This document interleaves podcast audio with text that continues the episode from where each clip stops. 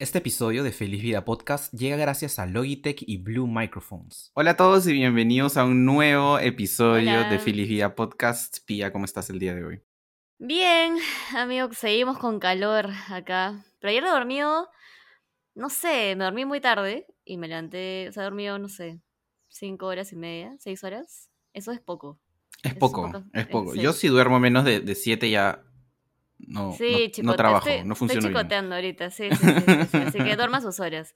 Pero bueno, ya eso nos da pie para, para hablar del tema que, que vamos a abordar el día de hoy. ¿De qué vamos a hablar, amigo? A ver, cuenta- Vamos a hablar sobre la salud mental y es un tema que nos encanta hablar en, en el, po- en el podcast. Creo que lo hemos tocado desde Sí. diferentes ángulos, así como que quién no quiere la no cosa. quiere la cosa. Ajá.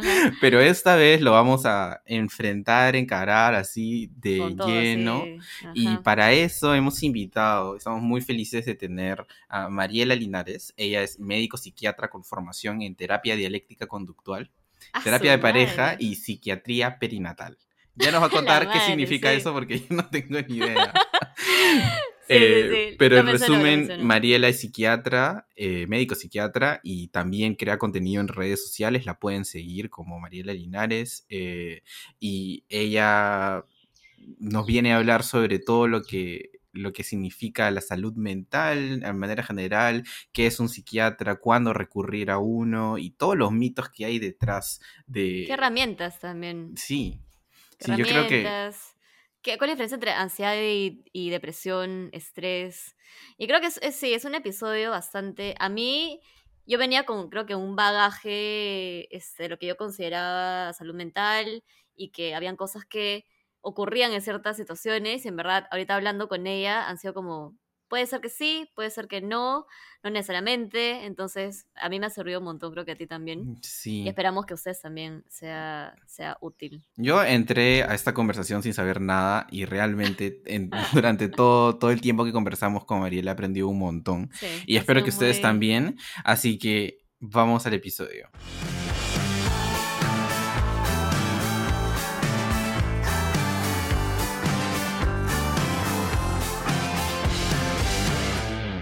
Hola a todos, ¿cómo están? Hola Mariela, bienvenida al podcast, un nuevo episodio. Yo realmente en este episodio siento que vamos a, a aprender mucho. Bueno, siempre decimos lo mismo que vamos a aprender en este, en este episodio, pero específicamente el tema que vamos a hablar hoy día a mí me mm, resuena mucho conmigo, me, me encanta, creo que es un tema súper importante. Em, cuéntanos, Mariela, acá nuestra invitada de honor, em, ¿hace cuánto te dedicas al rubro de la salud? Eh, bueno, tu profesión, para que te conozcan un poquito más. Hola Pía, hola Daniel, ha sido un gusto estar acá con ustedes. Eh, bueno, yo soy médico, digamos, de, de profesión, que son largos años, luego Ujú. hacemos un tiempo de, de serum y luego hacemos la especialidad. Entonces la especialidad yo la terminé el año pasado de psiquiatría, ¿no? Así como puedes elegir, no sé, pediatría, gastro, cardio. Yo elegí psiquiatría por, bueno, por algunos motivos que seguro va a salir en la, en la conversación de ahora. Y desde unos años antes de terminar, pues empecé a, a hablar en redes sociales, que es algo que me impulsó alguien muy cercano a mí, a hablar eh, en esta plataforma, que luego se ha ido eh, generalizando en otros, en otros espacios, sobre la salud mental, que es un tema, como tú dices, que puede tocar fibras súper internas y que es algo que normalmente no se habla, ¿no? pero que es Mm. súper importante a la vez, porque no hay salud sin salud mental, ¿no? Claro. Entonces, creo que es, es importante hablar del tema. Y claro, obviamente con, con muchos tabúes, incluso a veces míos, de, de mi familia, de gente cercana. Pero ahí hemos visto que la acogida y la respuesta de las personas es súper buena porque en verdad necesitamos hablar de esto y necesitamos visibilizar estos temas que son tan importantes. ¿no? Sí, de todas maneras, creo que las redes sociales son una herramienta súper útil y como tú dices, no hay muchos tabúes, muchos preconceptos que las personas tenían sobre la salud mental y quizá antes no había tanta información y no se hablaba mucho del tema. Y ahora Sí. con, con las redes sociales y como tú que creas contenido en relación a salud mental, es súper valioso tener este espacio de diálogo también, de conocimiento, de información. Pero cuéntanos un poco cómo así decidiste eh, ser psi- psiquiatra, ¿verdad? Eso es... Sí, psiquiatra. Sí, ese es el término. Em, bueno, cuando terminas la, la carrera y luego haces este año de servicio rural, al menos acá en Perú, tienes que postular a un examen para decidir por qué especialidad irte. Entonces, yo en verdad pensaba en 50.000 cosas, desde dermatología, cirugía, cirugía plástica, urología, Ah. me encantaba el tema. Wow. Y estaba como que recontra indecisa, pero cuando estaba estudiando me daba cuenta que siempre los temas de salud mental y de psiquiatría eran como que los que más me enganchaban. Pero claro, o sea, decir esto, por ejemplo, a mi entorno cercano, en ese entonces a mis papás, a mis amigos, era como que, ¿qué van a decir de, de eso, no? Tanto así que alguna vez yo escuché, oye, Mariela, has estudiado tantos años para terminar siendo psiquiatra. O sea, eso para mí fue una Ah, bomba total, ¿no? Porque yo decía, wow, o sea, a lo que quiero enfrentarme, ya de por sí la gente conocida me da duro, ¿no? Mm. Y normalmente, eh, Sebastián, que es mi esposo, lo, lo va a confirmar, soy de las personas que me gusta dar la contra. Entonces, eso fue como un impulso, aunque me dolió, fue un impulso para decir, Claro. ok, vamos con todo. Y claro, Ujú. tenía como que mucha expectativa, también mucho miedo. Yo decía, ok, si no me gusta esto, me tendré que salir y, y postular a otra especialidad, pero al final me enganché tanto y me encantó que, que decidí quedarme, ¿no? Y ahora eso es a lo que me dedico y en verdad me gusta mucho. Y además que antes, antes de, de postular a psiquiatría, en la adolescencia y durante la carrera, pues yo tuve algunos episodios que mm, yo creo que necesité a un psiquiatra y que en ese momento no pude acceder por diferentes razones. Y pensaba yo que ojalá en algún momento yo pueda hacer esta, esta figura para alguien que tal vez lo necesita, porque creo que se hace Mm. la diferencia, ¿no? Entonces eso me impulsó como a decir, ok, vamos por este camino. Qué paja, qué paja. Y creo que, que sí, o sea, lo que estábamos hablando antes, que creo que también la pandemia eh, hizo que se cobrara mucho, o sea, hizo que la salud mental cobrara mucho la importancia de conversaciones, o sea, la gente empezó a hablar, a hablar más sobre salud mental, a hacerse cargo, creo, también de la salud mental. eh, y de repente darse cuenta que sí, a veces necesitaba ayuda, ¿no? De, de un- profesional.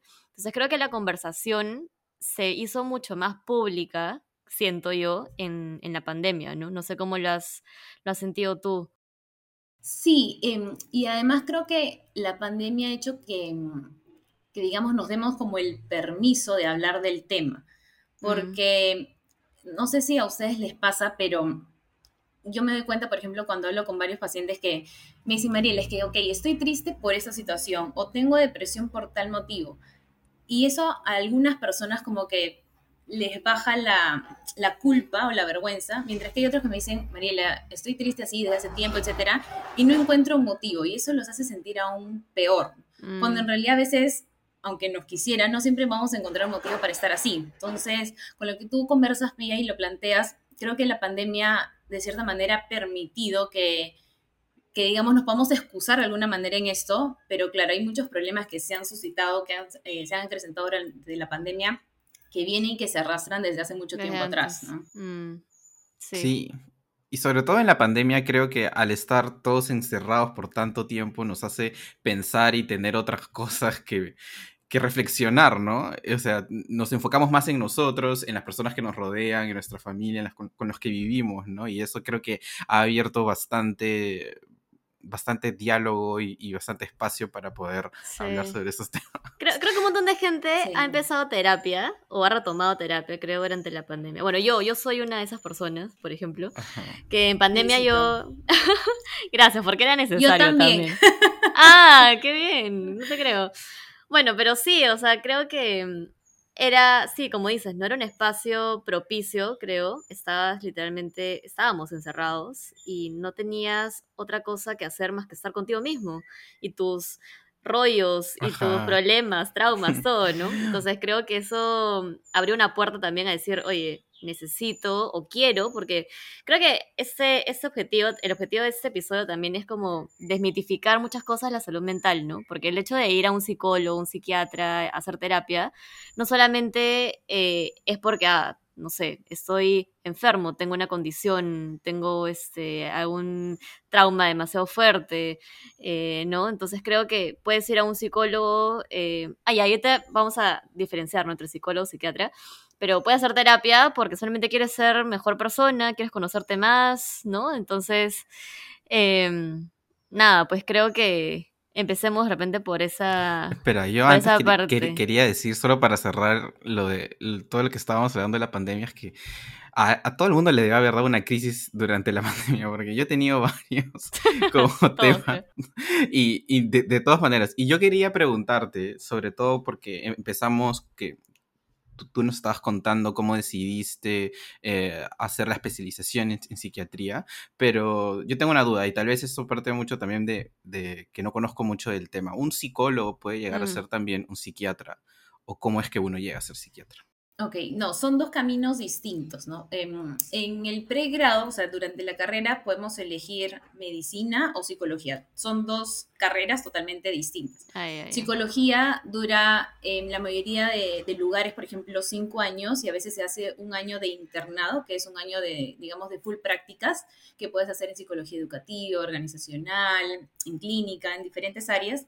Y medicina que al menos acá en Perú son siete años, el último año es del internado, igual con prácticas, pero no en, estas áreas de psicología, sino en áreas como, por ejemplo, pediatría, ginecología, mm. medicina interna. Y, em, y, luego es que haces una especialidad, luego es que tú postulas a una especialidad, ya sea psiquiatría, y como le decía, ¿no? Puedes elegir, no sé, dermatología, puedes elegir cirugía, puedes elegir em, gastro, ahí es que eliges. Entonces, primero que tienen bases distintas porque normalmente em, el área de psicología tiene que ver con un componente mucho más emocional, evidentemente psicológico, trabajar el tema de los pensamientos, mientras que em, psiquiatría tiene una base mucho más biológica. O sea, primero como somos médicos, vemos el tema de, anatomía, de cómo funciona el mm. cuerpo, hay que ver los fármacos de todo, pasamos por diferentes especialidades, entonces tenemos una formación mucho más biológica, más anatómica, ¿no? más humana en ese sentido.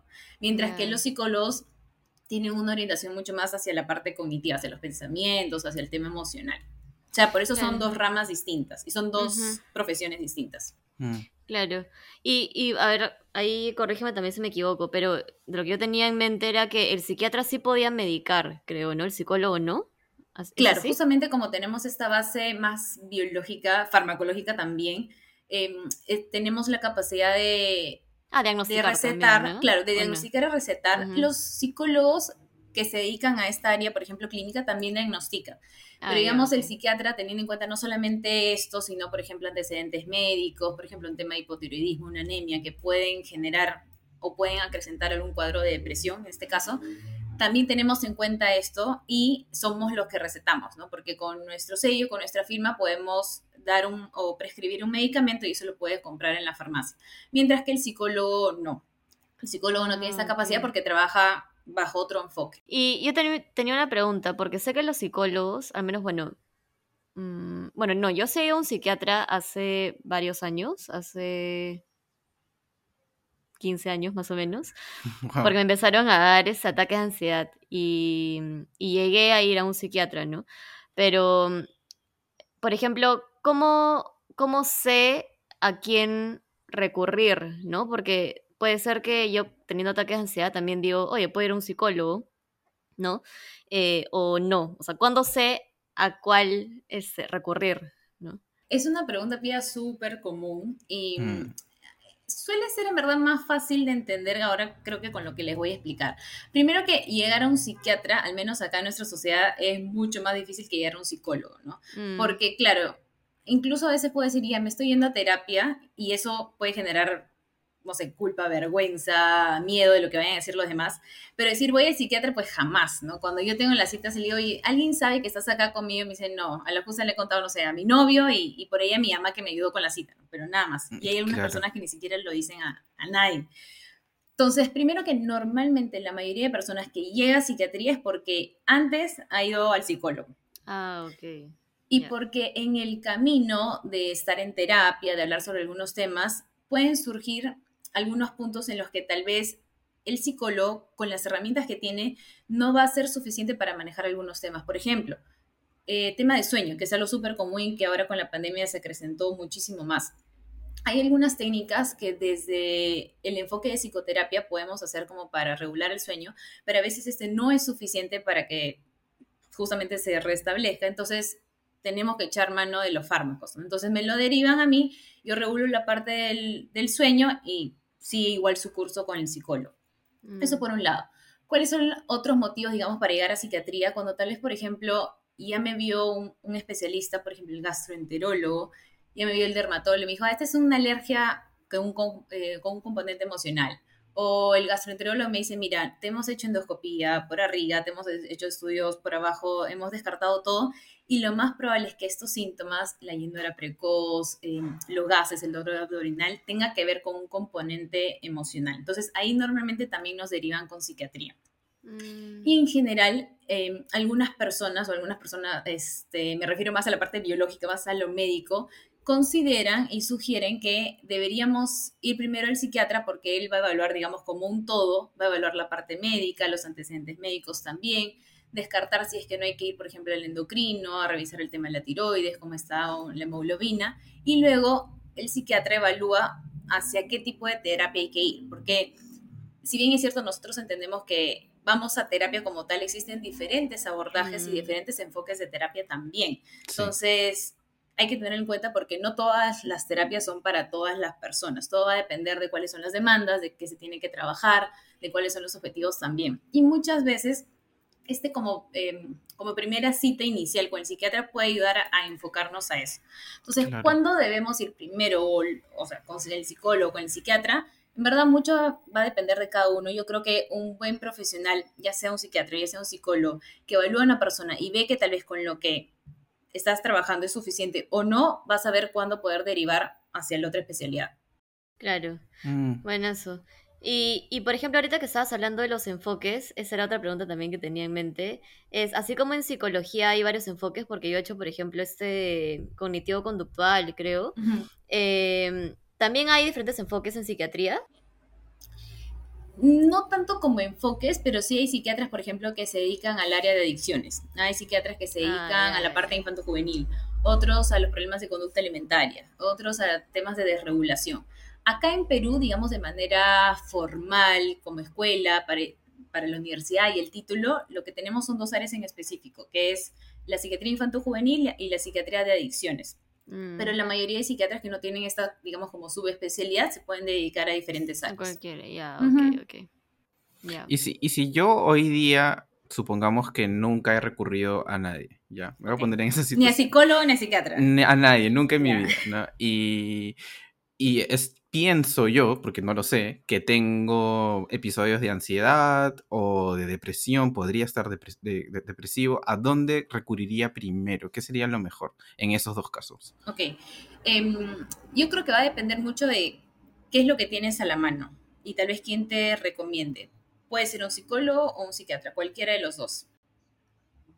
Y ya va a depender de cuál finalmente es más indicado para ti. Em, hay muchas personas que vienen a mí por primera vez, así como tú lo planteas, y me dicen, Mariela, nunca he ido a un psiquiatra, nunca he ido a un psicólogo y me está pasando esto.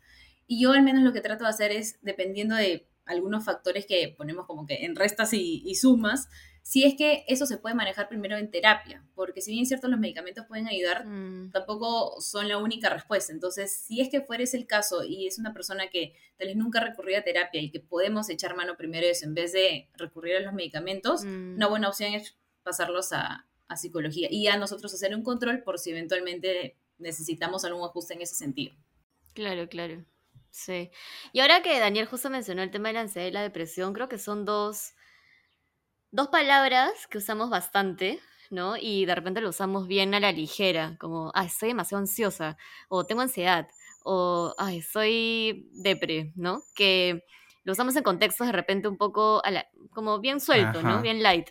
Y creo que también eh, usamos mucho ansiedad y estrés como si fueran lo mismo. ¿No? Pero sé que hay una diferencia, a ver si nos puedes ayudar en eso. Sí, a ver, entre esos Sí, mira, hay, hay mucho de, dependiendo, o sea, diferencias con respecto a los autores, pero sí hay una diferencia importante marcada con respecto a ansiedad y, de, y estrés, ¿no? Y es que, bueno, para nosotros, primero que la ansiedad no es algo malo, eh, la ansiedad es una emoción, así como la tristeza, como la cólera, como la vergüenza, como los celos, que claro, pueden llegar a ser emociones agradables, pero también no muy agradables que digamos, pero finalmente son emociones, son experiencias que a todos nos pasan, nos guste o no. El estrés es más como una respuesta en nuestro organismo, donde suele hacer que eh, debido a una situación en particular, por ejemplo, un tema laboral, un tema de la familia, un tema personal. El tráfico. El mismo tráfico de todos los días, que ahora está cada vez peor, hace que se generen algunas sustancias en nuestro cuerpo, como por ejemplo el cortisol, que algunos le dicen incluso es la hormona del estrés, se eleva y hace que estemos más irritables, que nuestras palpitaciones estén más rápidas, que tal vez nos desenfoquemos de lo que tenemos que hacer, se nos haga más difícil tomar decisiones, pero este estrés tiene una respuesta, digamos, con un tiempo limitado. Entonces, responde a un estímulo, cumple, digamos, su función y se va, ¿no? Mientras que cuando a veces hablamos no tanto de ansiedad, y ahí sí voy a meter más mi cuchara, tiene que haber un trastorno de ansiedad, porque como les digo, la ansiedad no es que sea mala, pero cuando hay un trastorno de la ansiedad es que tal vez está, no está muy regulada y por lo tanto estas respuestas que estoy teniendo, que pueden a veces ser parecidas incluso a una respuesta de estrés, permanecen. Tal vez el estímulo ya no está, pero sigue y tal vez estoy de vacaciones, estoy tomando mi piña colada en, Hawái, pero aún así estoy con la taquicardia, no puedo respirar, estoy que sobrepienso en cómo va a ser cuando regrese y claro, ahí hablamos de un trastorno de ansiedad. La depresión, eh, eso sí es un, digamos, un diagnóstico, un trastorno que nosotros contemplamos y que suele ser de los más comunes actualmente y es justo una tristeza permanente que puede asociarse a diferentes cosas desánimo, eh, falta de energía, cansancio, mayor o menor sueño, cambios en la alimentación, ya sea que el apetito se vaya hacia arriba o hacia abajo.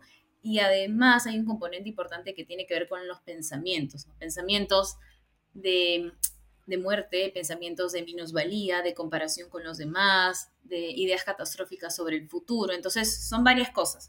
Claro, normalmente nosotros usamos como que estoy triste, igual estoy depre pero la depresión para nosotros, si bien es cierto, tiene este componente de la tristeza, alberga otros factores también. Mm. Ahora que justo dijiste como pensamientos catastróficos hacia el futuro, yo no sé en dónde leí, eh, probablemente sea desinformación o no, ya me corregirás, pero que la depresión estaba ligada hacia el pasado y la ansiedad hacia el futuro. ¿Así es verdad? No? Em, sí, no, yo creo que es una descripción bien gráfica, ¿no? Porque a veces pasa que cuando estamos muy tristes estamos recordando lo que pasó o cómo pudo ser, nos agarramos como que de, lo que ha ocurrido antes y, la ansiedad es como que, ok, ¿qué va a venir después? Esta incertidumbre que me mata, no sé qué va a pasar. Pero a veces pueden también, también haber, y ahí complica un poco la cosa, cuadros de depresión que tiene un componente de ansiedad o trastornos de ansiedad que tiene un componente de depresión. Que eso ya va más un tema nuestro de psiquiatría, ¿no? Pero sí puede haber, o sea, es una buena diferencia, pero pueden haber también de esos dos componentes. Ya, claro, claro. Y, por ejemplo, ahorita, bueno, se me están ocurriendo preguntas de las cosas que me han pasado a mí, o sea, como experiencias personales, ¿no? Eh, justo conté hace un ratito que a mí me daban ataques de ansiedad cuando era chiquita, tenía que 11 años más o menos. Este, yo hacía gimnasia de manera competitiva y tenía mucho, sí, o sea, mucho estrés, mucha presión, ¿no?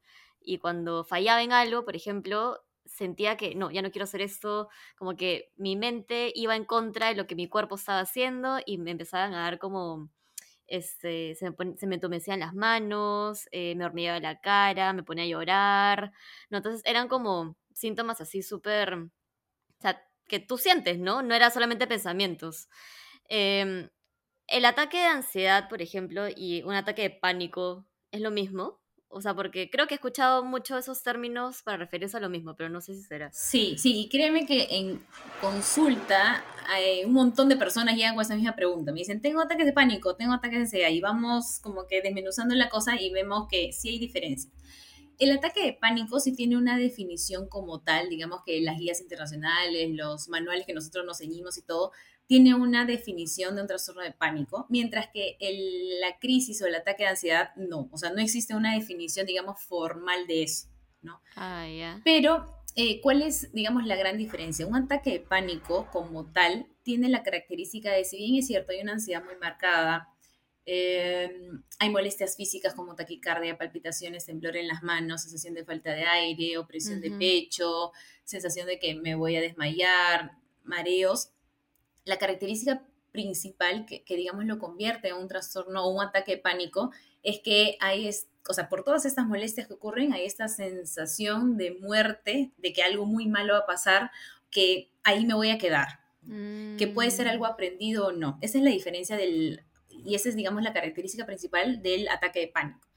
Mientras que em, este ataque o, crisis de ansiedad, que digamos no tiene una definición formal como tal, puede ser una ansiedad muy marcada, que está tal vez en un 8, 9 o 10, ¿no? De 10, y que tengo muchas molestias físicas, estoy sobrepensando mucho, pero que tal vez no tiene ese componente de sensación de que, oye, ahorita, acá me, quedo, o algo muy malo me va a pasar, exacto, o me voy a morir. ¿Y qué, qué es lo que hay que hacer eso sería para una persona que, no ha recurrido a ayuda antes, ¿no? Pero ¿qué pasa si, si en un momento te da eh, un ataque de pánico, un ataque de, ansiedad y no sabes ni siquiera qué eso es? ¿Qué, ¿Qué, deberías hacer? Eh, no sé si aplicar algunas técnicas de relajación o, dormir, no, estoy, no, tengo ni idea, pero... Sí, definitivamente. eso es algo, por ejemplo, eso es algo que, que, se va aprendiendo en terapia, por ejemplo, ¿no? Depende del grado y de la intensidad, en este caso de la ansiedad, vamos a aplicar algunas técnicas que van a ser más o menos efectivas. Entonces, cuando ya veo que la ansiedad está tipo 4, 5, 6, está en su vida, algunas cosas que puedo hacer son em, salir a caminar, eh, decirle a alguien para conversar, distraer mi mente, parar un rato lo que estoy haciendo. Pero si tal vez si estoy en una ansiedad tipo 7, 8, 9 o 10, tal vez el parar un ratito, salir a conversar, no va a ayudar en nada, sino al contrario, va a empeorar esta ansiedad. Y ojo, eso es algo, estoy hablando algo súper general, porque tal vez a ti te funciona, Pia, pero a mí no. Entonces, por eso eso hay que ir manejándolo en terapia. Pero existen sí una serie de habilidades que nosotros decimos las habilidades TIP, por estas siglas, que son tres en general y que pueden ayudar mucho cuando estamos en una situación de crisis, por ejemplo, o en una ansiedad, en este caso, muy marcada. La T viene a ser de la temperatura. Entonces, todo lo que son temperaturas extremas, en este caso, por ejemplo, el frío, puede ayudar un montón a, a bajar esta ansiedad. Algo que suele usarse mucho y está muy difundido es el tema de los hielos. Entonces, agarrar los hielos, tener siempre hielos a la mano para que te los pongas acá te va a quemar, te va a doler horrible, pero claro, eso va a ayudar a que baje la ansiedad por esta intensidad de la temperatura. Si no tienes hielo por X razón, estás en la calle, te puedes comprar un agua, una gaseosa, la agarras, te la pones en la cara o te la pones, por ejemplo, acá en la nuca, que son sitios sensibles. Puede ayudar también. O si no, pero si puedes ir al baño, te das una lavada de cara. Algunas personas, por ejemplo, si están en casa, se pueden dar una ducha helada también ayuda. Y en algunos casos ya como más extremos, si no hay nada que hacer, puedes, por ejemplo, poner la, espalda en la pared, a veces en el piso o agarrar la manija, porque las manijas aún estando ahora en verano, si se dan cuenta, siempre están frías. Entonces, por ahí, aunque no sea tan intensa eh, esta temperatura, en algo puede ayudar. Esa es la T. Luego viene la I de intensidad. ¿no? Y en esta intensidad nos referimos, por ejemplo, a hacer algo que te genere demasiada demanda física que te canse por ejemplo, hacer 50 sentadillas rápido. Obviamente, tal vez no llegas ni a las 50, pero te va a cansar en la número 20. O eh, saltar, o salir em, corriendo, obviamente, en un espacio seguro, ¿no? Eh, o hacer lagartijas. Eso puede ayudar porque, claro, el, el, esfuerzo y la demanda física va a hacer que esta ansiedad y ese foco de atención cambie. Y la P viene a ser de pausa, que pueden ser pausas activas, puede ser la respiración, o hacer algunos ejercicios como que de contraer y luego descontraer los músculos que pueden ayudar. Entonces hay una serie de mm. cosas, esas son, digamos, las habilidades tip. Incluso para las personas que nos van a ver lo pueden googlear, hay un montón de, digamos, de ejemplos que pueden aplicar. Y a la vez también hay otras alternativas que eso va a depender de qué le funciona a cada uno, ¿no? Pero normalmente las habilidades tip funcionan un montón. Y me olvida también, el tema de la intensidad, por ejemplo, puede ayudar eh, chupar algo, por ejemplo, un limón, cortarse un limón y chuparlo. Ese, ese sabor ácido ayuda. O tener un hals negro o algo de menta mm. en la mano. Eso puede ayudar también porque como es tan, es tan intenso y a algunas personas es desagradable, hace que baje esta emoción o esta ansiedad muy intensa. Wow, qué, qué interesante. O sea, nunca se me hubiera, o sea, nunca se me hubiera ocurrido hacer esas cosas. porque lo, lo ideal es que, claro, es evitar llegar a tener un ataque o una crisis de ansiedad, ¿no es cierto? O sea, es ir como regulando un poquito antes para evitar explotar, ¿no? Porque un ataque es como ya cuando ya no puedes más y simplemente tu cerebro ya, ya no puede, ni tu cuerpo. Sí, no, porque a veces pasa, por ejemplo, y es más, en la definición de un ataque de pánico está que suele ser espontáneo, o sea, no hay nada que lo genera. Tú estás ah. súper tranquila, feliz, te levantas, hoy va a ser un día genial, perfecto, y plum, el ataque de pánico. Entonces, a veces sí podemos como que ir anticipándonos, pero a veces no, vienen de la nada. Entonces es bueno también estar precavidos. Ah, wow, no sabía eso. Yo pensé que era ya porque llegabas a un punto en el que ya no podías controlar nada y era tan intenso tan, tan este, sí, tan intensa esa ansiedad que sientes que ya te da un, un ataque. Pero entonces, ¿qué ocurre en tu cuerpo o en tu mente para que te den esos ataques así? En el caso que te dé como de la nada, ¿no? O sea, estás bien y de la nada te da un ataque. O sea, ¿qué, Ya, ahí, ¿qué ocurre? em, lo que pasa es que se genera una, una respuesta en el cuerpo, muchas veces liderada, bueno, casi siempre liderada por el cortisol, que es esta hormona que hace que, por ejemplo, aumente la frecuencia en que nuestro corazón late.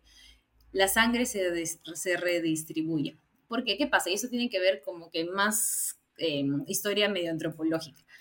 Antes, em, nosotros estábamos diseñados como para, no sé, vivir en manada, cazar, ¿no? Eh, luego, no sé, procrear, etcétera. Y con el tiempo, em, esta ansiedad ha hecho que se desenfoque un poco de la idea original que tenía esta. ¿A qué me refiero? Antes, supongamos, si tú te levantabas un día y te veías o te enfrentabas a un león en la cara, lo más probable era que la respuesta inmediata era escapar. Y para escapar necesitabas obviamente ansiedad. Porque ahí no importa qué voy a hacer el, el siguiente mes, cómo voy a alimentar Claro. a mis hijos, ahí tengo que escapar, ¿no? Entonces, para escapar se genera una serie de respuestas en el cuerpo. Los ojos, o sea, las pupilas se dilatan. dilatan, Eso nosotros le decimos midriasis, como para observar, porque no tengo que ver chiquita, tengo que ver a dónde voy a correr, ¿no? Si no hay otro león por ahí. La sangre, como les digo, se redistribuye, no va hacia tanto el cerebro, se va hacia los miembros inferiores, o sea, hacia las piernas, porque lo que tengo que hacer es volar. ¿no? Ujú. En, en el cuerpo, el corazón empieza a palpitar porque, claro, tengo que darle más sangre, tengo que oxigenar el cuerpo para que pueda correr. Eh, la piel se eriza porque estoy preparado para cualquier circunstancia externa que pueda afectarme. Entonces, si nos damos cuenta, eh, ah, y lo otro, ¿no? Que es el tema de la respiración. Empiezo a hiperventilar, a respirar porque, claro, tengo que compensar ese corazón que está bombeando más rápido. Entonces, lo mismo ocurre, o bueno, pasaba hace muchos años y ahora también pasa, pero tal vez de manera desproporcionada. Entonces, lo que hace el cuerpo es responder ante esta situación de ansiedad y muchas veces no dura cinco minutos o diez minutos como nos gustaría, sino que se mantiene en el tiempo. Y hay un sistema en nuestro organismo que tiene un nombre raro, que es el parasimpático.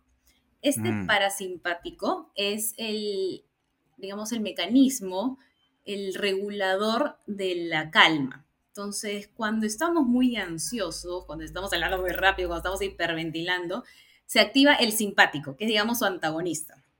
Y lo que tenemos que hacer es activar el parasimpático. Y para activar el parasimpático hay una estrategia muy buena y por eso es que es muy conocida también la respiración.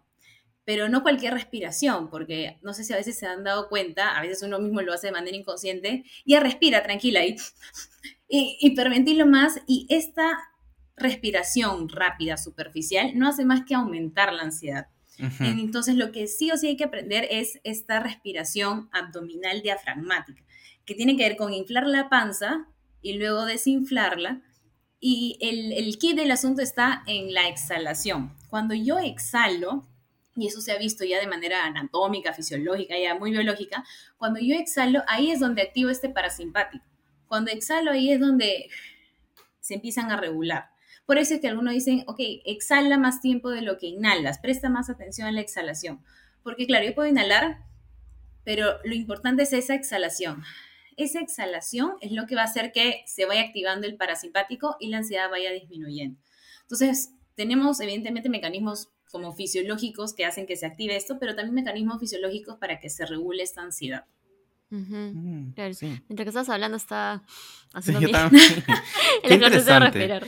¿Y, y qué otros mm, hábitos o mecanismos, herramientas que podamos hacer en el día a día, como los que acabas de decir, podríamos aplicar en diferentes situaciones, ¿no? No, no solo cuando nos dé un ataque de pánico o un ataque de ansiedad. Em, hay un, digamos, como un triángulo importante que es el, el pilar que nosotros decimos de la salud y en este caso también de la salud mental, que tiene que ver, no sé si responden específicamente en tu pregunta, Dani, em, pero que tiene que ver mucho con cuidar y preservar la salud. ¿no? Y es uno, la actividad física, dos, la alimentación y tres, el sueño. ¿no? Mm. el sueño a veces lo, como que lo menospreciamos, pero en verdad es súper importante, tanto así que no solamente importa las horas en que duermes, sino también en qué momento lo haces. Incluso se ha visto que el sueño que suele ser más reparador es el que se da entre las 10 de la noche y las 3 de la mañana. Entonces algunos me dicen, ya Mariela, yo me duermo a las 2, chill, tranquila, ya, ok. Pero no, necesitas 10, 12 horas para poder en verdad estar despierta al día siguiente. Entonces, a veces solamente regulando eso, yéndote a acostar un poquito antes, puede ayudar un montón, ¿no?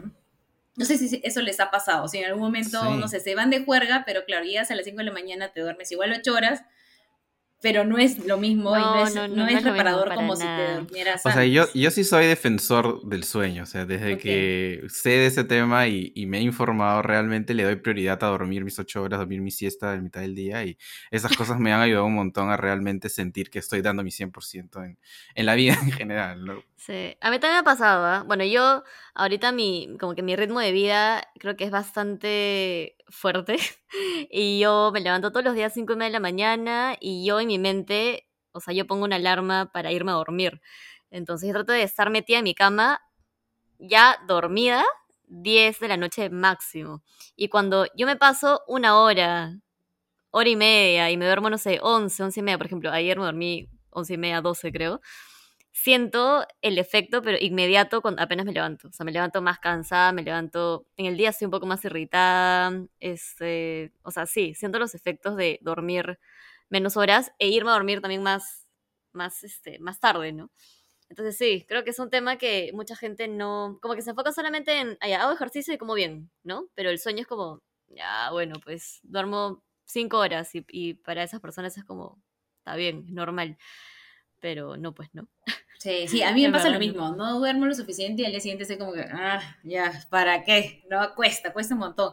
Y claro, el sueño, o sea, solo para motivarlos a los que nos están escuchando, es gratis, ¿no? O sea, no, requiere como que ningún esfuerzo. Entonces, es una buena opción como para ponerla en práctica. En algún lado leí una frase que obviamente es un poco extremista, ¿no? Pero dice algo como, la mejor receta médica es dormir bien. Y, Créeme que sí, sí, porque incluso durante estas horas de sueño se regulan un montón de sistemas, la parte cardiovascular, la parte hormonal, la parte endocrina, o sea, hay un montón de cosas que se regulan durante el sueño, o sea, digamos, preventivo y curativo, sí, puede serlo. Yo tenía una pregunta que ahorita se, me vino a la mente que, mientras que estábamos hablando es que, ¿qué pasa si es que yo cuido en verdad mis tres aristas, ¿no? O sea, me ejercito, cuido mi sueño, me alimento balanceado, y aún así tengo como pensamientos que hacen que mi salud mental se vea mm, afectada de alguna forma, ¿no? O sea, ¿qué otros aspectos también juegan en el tema de la salud mental? O sea, yo imagino, no sé, eh, algo de tu infancia, recuerdos, cosas que activan o gatillan cosas en tu día a día. Tu medio ambiente, tu trabajo, ¿no? Claro, como que qué otras, ¿no? ¿Qué, ¿Cuáles son esas cosas para tomar en cuenta y estar como, tenerlas mapeadas y ver cómo, cómo las manejamos? Em, depende en verdad todo, ¿no? Porque todos tenemos una historia personal que nos hace distintos a los demás y que puede generarnos una vulnerabilidad extra o no comparado a la otra mm. Se ha visto y se ha estudiado incluso algunos, em, no, recuerdo el nombre, el término en inglés, pero son factores que hacen, por ejemplo, que en la infancia una persona tenga luego en la adultez más riesgo, se llaman ACEs, pero no recuerdo exactamente eh, cuáles son las siglas, em, que hacen que una persona tenga más vulnerabilidad en la adultez de desarrollar, por ejemplo, un problema de salud mental. Eh, la separación de los padres, el estar lejos de ellos, que uno de ellos esté en prisión, que haya consumo de sustancias en la casa, que haya violencia física, que haya violencia psicológica, que no haya una estabilidad. Todos esos factores y hay otros más se han estudiado y se ha, digamos, corrido estudios a lo largo del tiempo evaluando estos niños, luego adolescentes y adultos, que hacen que estos factores influyen definitivamente en el futuro. Ahora, tal vez y si somos personas eh, privilegiadas no nos ha tocado vivir eso, o tal vez sí, no lo sabemos, pero evidentemente todos en nuestra historia personal tenemos situaciones que nos han puesto en vulnerabilidad, ¿no? La pérdida de un compañero, el haberte mudado de colegio, eh, la muerte de un familiar, el mm. no haber podido celebrar tu cumpleaños como querías, o sea, todas esas cosas pueden finalmente generar, ya sea que puedan parecer muy chiquitas o muy grandes, pueden afectar cómo nosotros vamos construyendo este esta, esta relación con nuestros pensamientos, con nuestras emociones y con el resto. No, Entonces, ¿cómo sí, percibimos el mundo. Exacto. con todo eso.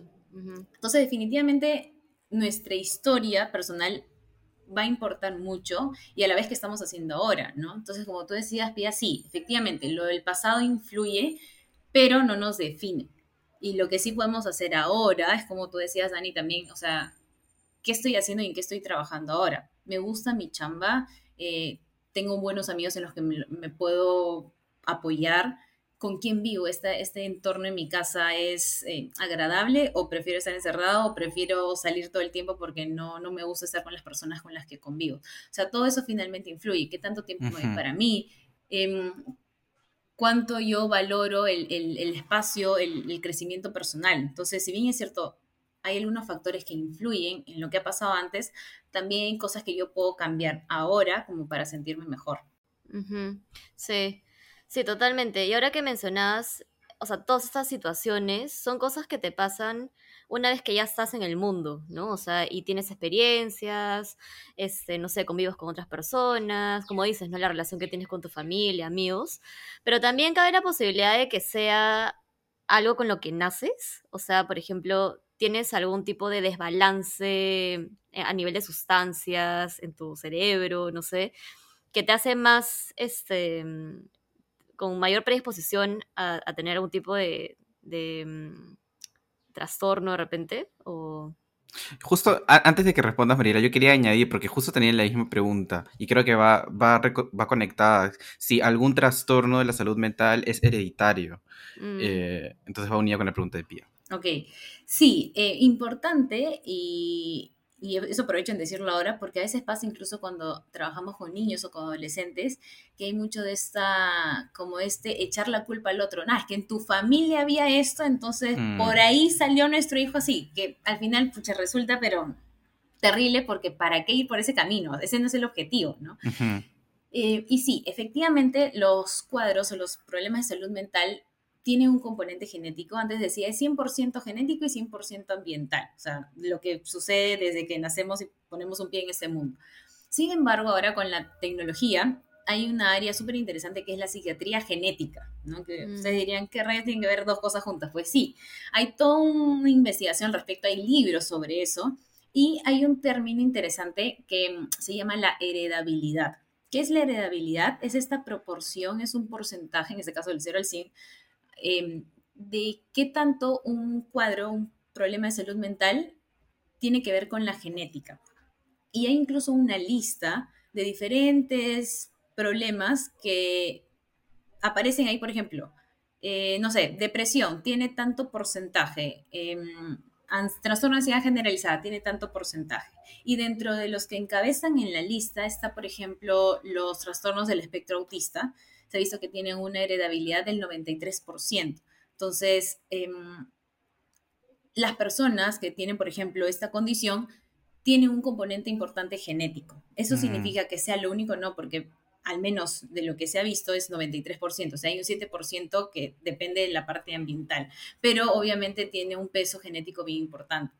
Otros cuadros, como por ejemplo eh, los cuadros de esquizofrenia, también tienen un componente genético importante. Sin embargo, se ha visto personas que, por ejemplo, mi papá tiene esquizofrenia, yo tengo mucho más riesgo que alguien que no tiene un papá con esquizofrenia de desarrollar este cuadro. Sin embargo, si tengo factores ambientales de protección que disminuyen esa vulnerabilidad, es probable que no la tenga. Y eso vemos, y eso ocurre también. Mm. Entonces, si bien es cierto, esta genética puede predisponernos, no va a ser categórica para generar el desarrollo de otros cuadros. Y hay, eh, por ejemplo, otros cuadros o otros, eh, digamos, diagnósticos que nosotros tenemos como trastorno estrés postraumático, que si bien es cierto, puede tener un componente genético, la, la experiencia de haber tenido un trauma, de haber sentido que nuestra vulnerabilidad se, se, haya visto fragilizada o que yo haya evaluado y visto que alguien más haya podido tener un, un riesgo como tal, esa experiencia va a ser trascendental para que yo pueda desarrollar un cuadro o no. Mm, claro, claro. Y, y, por ejemplo, ¿qué pasa si es que una mujer, o sea, está embarazada y en ese proceso de embarazo tiene algún algún evento súper, no sé, traumático, o vive un embarazo con mucho estrés, por ejemplo, eso también afecta, digamos, el, el desarrollo posterior después del, del niño, o sea, o del hijo. Sí, hijo, se ha visto hija. que finalmente todo influye, desde cómo era la relación de estos papás antes de tener al bebé, qué tantas expectativas hay, cómo, cómo se planea esto, si ha sido deseado o no, todo eso finalmente influye. Y hay incluso esta área de la psiquiatría, que es la psiquiatría perinatal, que se encarga de estudiar eso. O sea, cuando una mamá tiene dentro de su historia, y más aún durante la gestación, todos estos factores de riesgo, eh, las náuseas, eh, el que haya perdido a su pareja, eh, el que haya habido una, una, pandemia o un terremoto, etcétera, todo eso influye. Porque finalmente todo lo que influye en la mamá va a afectar al bebé. Ahora, ¿qué tanto puede influir? Infelizmente de manera, digamos, mucho más objetiva, no, porque no es que saco una calculadora y digo, ok, la pandemia hizo que tanto por ciento afecte a mi bebé. No se puede, ¿no? Pero sí puede influir pero a la vez como puede influir, también existen otros factores que pueden hacer que sean de protección. Mm. Sí, sí afecta, pero no es algo categórico. Ya, claro. Ya, yo estoy pensando ya, porque yo, yo que soy estresadita, y digo ya, voy a relajarme de ahorita más bien. Para... Vacaciones de nueve meses. Vacaciones de nueve meses, sí. Pero es, o sea, esa presión, y créeme que yo, yo también, a mí también pasa porque soy ansiosa, eh, genera a veces como que más expectativas ¿no? y más presión sobre uno mismo, sobre una misma. Entonces, también es importante como que verlo porque aunque podamos tener todo planificado ya, me voy de vacaciones nueve meses, chao Daniel, tú te encargas, voy a vivir mi vida en esos nueve meses, lo más probable es que eso no pase porque siempre ocurren situaciones que por ahí no desestabilizan. Y por eso es importante también, y es lo que ahora se, como que se invita mucho más a, a practicar, es la flexibilidad, ¿no? Que es esta capacidad de poder adaptarnos a las situaciones que, que Eso tenemos y en las que nos van a venir. Que claro, es recontra difícil porque yo, o sea, puedo estar bien sí. cómoda en mi casa y tengo mi rutina y perfecto, me va genial. Pero así no es la vida, pues, ¿no? Infelizmente no. siempre ocurre algo que, ¡plá! Te, sí, te mata, o sea, la pandemia creo que es el extremo de, de, eso, ¿no? O sea, todos estábamos felices, ¿no? Bueno, en, en lo que estábamos.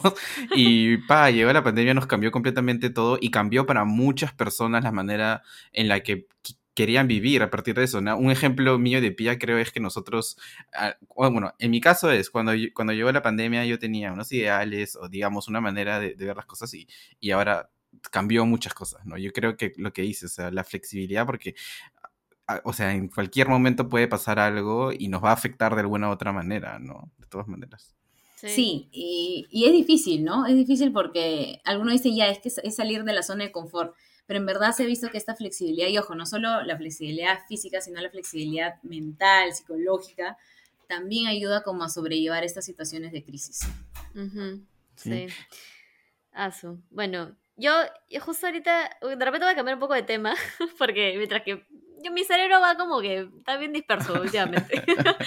este, ¿cómo, cómo, o qué le podrías decir a una persona, o cómo podríamos abordar, por ejemplo, el tema de la medicación, ¿no? Uh -huh. Porque creo que hay mucho estigma todavía, o sea, si ya hemos hablado que ir al psicólogo de por sí es, es algo estigmatizado, que ya de por sí creo que ha bajado un poco, ir a un psiquiatra es aún más, medicarse es aún más, ¿no? Porque es como, ah, te estás medicando, ah, de estar loco, pues, ¿no? Loco. O sea, uh -huh. estás locazo. Tal cual. Eh, entonces, como una persona que se está medicando actualmente, eh, ¿cómo cómo se puede abordar ese tema hacia los demás, ¿no? Hacia uno mismo también, ¿qué percepción eh, podemos mejorar en cuanto a la medicación? Créeme, Pia, que es, o sea, es recontra difícil, y te lo digo, o sea, como alguien que estando en la especialidad de psiquiatría tuve un momento que usar medicación, y para mí, según yo, que, claro, que decía, ok, pero tú te medicas, o sea, esto, cuando me tocó a mí hacerlo, fue recontra complicado, porque tienes un montón de estigmas, eh, frases de, de, tu familia, de tus amigos, que dicen, oye, incluso tú en este rubro tienes que hacer esto, o sea, ¿qué, qué van a pensar de mí? O sea, es recontra difícil. Imagino uh -huh. que alguien que tiene muchos más estigmas o viene tal vez con una historia mucho más pesada, obviamente se le va a hacer más complicado aún aceptar uh -huh. esto. Eh, romper estos tabúes y estas, eh, y estas barreras que nos dan cuesta, pero no es algo imposible.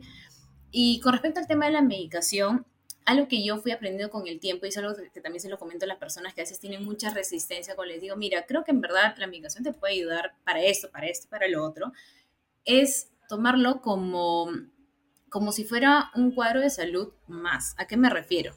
Si mañana se te sube la glucosa y te dicen, Pia, tienes diabetes, ¿no? Te dicen, Dani, tienes em, migraña. Te van a dar medicamentos, por ahí te van a hacer algunos exámenes y tú no vas a crear mayor resistencia. Vas a decir, más bien, muchas gracias porque me están aliviando mi dolor.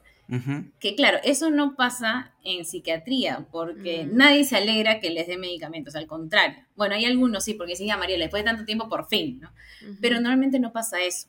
Entonces, ver que los problemas y los cuadros de salud mental son problemas reales ayuda mucho. Pasa que tenemos esta percepción de que, ah, es una exageración mía, o lo estoy inventando, o tal vez lo estoy sobredimensionando, pero sí suele pasar que las personas que llegan a un psicólogo y más aún que llegan al psiquiatra, no es porque se les ha ocurrido de impulso tomar la cita, ¿no? O acudir a un profesional, sino que a veces han pasado por un montón de situaciones o ya llegan a extremos, a límites que dicen, que ya tengo que tomar acción. Entonces, si has llegado a ese punto y en algún momento el psiquiatra te ha dicho, oye, creo que sí es importante usar la medicación, lo más probable es que en verdad sea lo necesario en ese momento. Y tomarlo como que lo necesito, me va a ayudar a transitar este camino, puede ser una opción. Eh, existe una metáfora, por ejemplo, que una amiga psicóloga utiliza cuando trabaja con adolescentes y le dice, mire, es como si eh, hubieras roto las piernas, la pierna derecha, y te ponen un yeso, y para que vuelvas a caminar en algún momento, primero tienes que usar muletas. Entonces, la medicación es como usar estas muletas, te va a ayudar por un tiempo, no va a ser para toda la vida. Y luego vas a necesitar también terapia, ya sea una terapia física y en este caso una terapia psicológica. Entonces, las muletas son estos medicamentos que te van a ayudar a manejar esta situación, que te vayan a ayudar a transitar.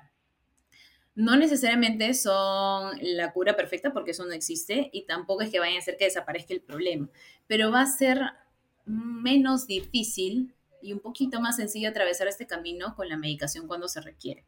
Y claro, hay algunos otros cuadros que tal vez no son como que tan opcionales en ese sentido, que tal vez sin medicación la cosa, o sea, el pronóstico sea un tanto más desfavorable. Entonces ahí sí solemos como que ser más incisivos en eso. Pero normalmente la mayoría de cuadros sí nos puede ayudar esa metáfora. Claro. Sí. Sí. Sí, o sea, creo que es mucho más fácil decir eh, yo tengo diabetes que decir yo tengo depresión, ¿no?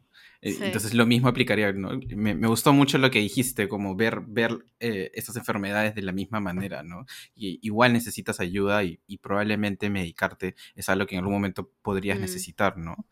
Y yo quería preguntarte tú, Mariela, en tu experiencia eh, y ahora que haces contenido en redes sociales y seguro recibes muchos comentarios y preguntas de mucha gente que, que, probablemente no sepa mucho o que necesita más información, ¿cuáles son esos mitos más comunes que, que hay alrededor de la salud mental. Eh, podría ser como lo, como lo que hablamos de hablar, ¿no? Sobre la, sobre la medicación, podría ser que la salud mental es cara. Eh, ¿Qué otros mitos tú has podido observar? Sí, hablando del tema, por ejemplo, de, de, la parte económica, del costo, ¿no? Efectivamente, nuestro sistema de salud en el Perú no es el mejor y eso lo sabemos todos. Entonces, para las personas que sí pueden acceder, por ejemplo, a, pagar una consulta privada o en alguna clínica, pueden acceder de manera más rápida, pero si es que por ahí no tenemos la economía suficiente y tal vez tenemos seguro integral de salud o tenemos de salud, también tenemos mecanismos para poder acudir a un profesional de salud, ya sea un psicólogo o un psiquiatra. Y también ahora tenemos estos centros de salud mental comunitario que están en la mayoría de distritos y que también a un precio muy módico, si tienes, si te sale de manera gratuita la atención, puedes acceder. Y no solamente la atención, sino también los medicamentos si es que fueran necesarios y la terapia como tal. Entonces, sí, sí, obviamente puede haber muchas trabas. Para llegar ahí puedes pasar por un montón de situaciones, pero sí se puede acceder no necesariamente tiene que ser algo caro. Infelizmente hay mucha brecha, sí, efectivamente, pero sí se puede acceder. Y ahora ha mejorado eso mucho más. Antes, hace al menos unos 10 años, no había esta capacidad logística a nivel de, salud mental, digamos, primaria, con los, en los distritos, como les digo, pero ahora sí. Y es algo que se puede manejar y hay que utilizar. Otros mitos también tienen que ver con, claro, si voy al psiquiatra me va a medicar, ¿no? y a veces incluso desde la primera cita eh, a veces mm. sucede, por ejemplo, con adolescentes me dicen, Mariela, sí vengo acá, pero yo no quiero medicación. Eh, y no necesariamente el ir al psiquiatra significa igual te voy a dejar pepas, ¿no? Porque lo que tenemos que hacer es ver, acompañar en el tiempo. si por ahí hay alguna situación en particular o mm, como factores que tal vez con la terapia no está siendo suficiente, ahí recién podemos acudir a la medicación, pero ir al psiquiatra no es igual a, usar medicación. Lo otro es que las pastillas siempre caen mal, generan dependencia y engordan, ¿no? Que tiene que ver mucho con los efectos secundarios, lo cual no es cierto. Efectivamente, todas las pastillas, incluso el paracetamol, que a veces no lo tomamos por cualquier razón, tiene sus efectos secundarios dependiendo de la dosis. Entonces, mucho también depende de cómo lo manejamos, cómo lo vamos prescribiendo. Hay efectos secundarios que son fastidiosos, sí. Por ejemplo, algunos pueden dar sueño, se pueden dar en la noche, algunos pueden aumentar el apetito, pero no necesariamente van a aumentar de peso. Si mantenemos, por ejemplo, estilos de vida activos, si la alimentación se mantiene balanceada, no tendría por qué aumentar de peso. A algunas personas les afecta, por ejemplo, en la parte sexual, pero son cosas que podemos manejar. Y claro, si se habla, si se conversa, eventualmente si, si ocurre, pues ya va a ser nuestra chamba regular, cambiar de medicamento, ver qué se puede hacer, ajustar la dosis para poder manejarlo. Eh, por lo tanto, no es algo con lo que tengamos que, convivir. Es más, yo suelo decir, ¿no? Si yo te voy a dar una medicación es para que te ayude, no para que te friegue más la vida, no para darte más mm. desventajas. Entonces, si por ahí pasa que empezamos con una medicación que no cae bien, pues ok, la cambiamos, no pasa nada. Hay un montón de otras opciones. Lo otro también, regresando un poco al, tema económico, es que eh, los medicamentos son caros, ¿no? Hay de todo tipo, hay genéricos, hay de marca, a veces se pueden usar algunos, otros depende también de eso, pero no necesariamente acceder a un tratamiento de salud mental tiene por qué ser caro. Y lo otro es que em, sí o sí necesitamos acompañarlo de terapia o el tratamiento va a ser largo. Efectivamente sí, el tratamiento suele ser largo, al menos cuando usamos nosotros medicamentos en psiquiatría. Un primer curso, por ejemplo, puede ser de 8 o 10 meses porque necesitamos evitar que luego eventualmente una persona vuelva a necesitar la medicación.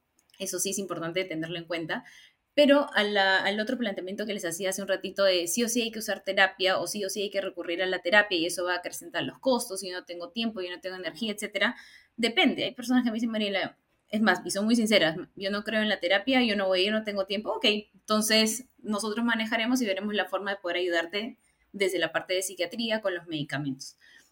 Eh, esos son algunos que se me ocurren, no sé si por ahí sale alguno más. Y ya vamos a entrar a nuestro segmento final, que es como una sorpresa, pero no te asustes. Son preguntas fáciles. Eh, eh, se llama el Feliz Vida Challenge y es un reto que le hacemos a todos nuestros invitados. Pues ahorita que, que termines vas a ver todos los 12, 13 invitados que hemos tenido han pasado por esto, así que tranquila. Y son cuatro ah, preguntas que le hacemos a todos. Ok. Son cuatro preguntas. Tú puedes justificar si quieres, como en el colegio, o puedes simplemente decir lo primero que se te venga a la mente y ya. Eh, las, las, tres primeras preguntas son comunes a todos, es, hacemos lo mismo a, cada uno de ellos. Y la última sí es un poco distinto, tal vez es un poco random, pero es una pregunta divertida. Entonces, ahí va. La primera pregunta es, ¿cuál es un hábito que te ha cambiado la vida? El dormir temprano, definitivamente. Yo también era de las personas que estaba una o dos de la mañana, al día siguiente odiaba el mundo entero. Dormir temprano me ayudó un montón y soy una persona diurna, me he dado cuenta, así que me ayudó mucho. Súper, genial. La segunda pregunta, ¿cuál es un consejo de vida que le darías a la audiencia de cualquier tema que quieras dar? Ah, difícil. Em, y algo que estoy aplicando, tratando de aplicar en mí, es el... sí, también quiero saber. Sí, también, también vivir y disfrutar, dentro de lo posible, claro, el, el día a día, el momento, en lo que estoy ahora. Ahorita estoy con ustedes y le he pasado también súper bien.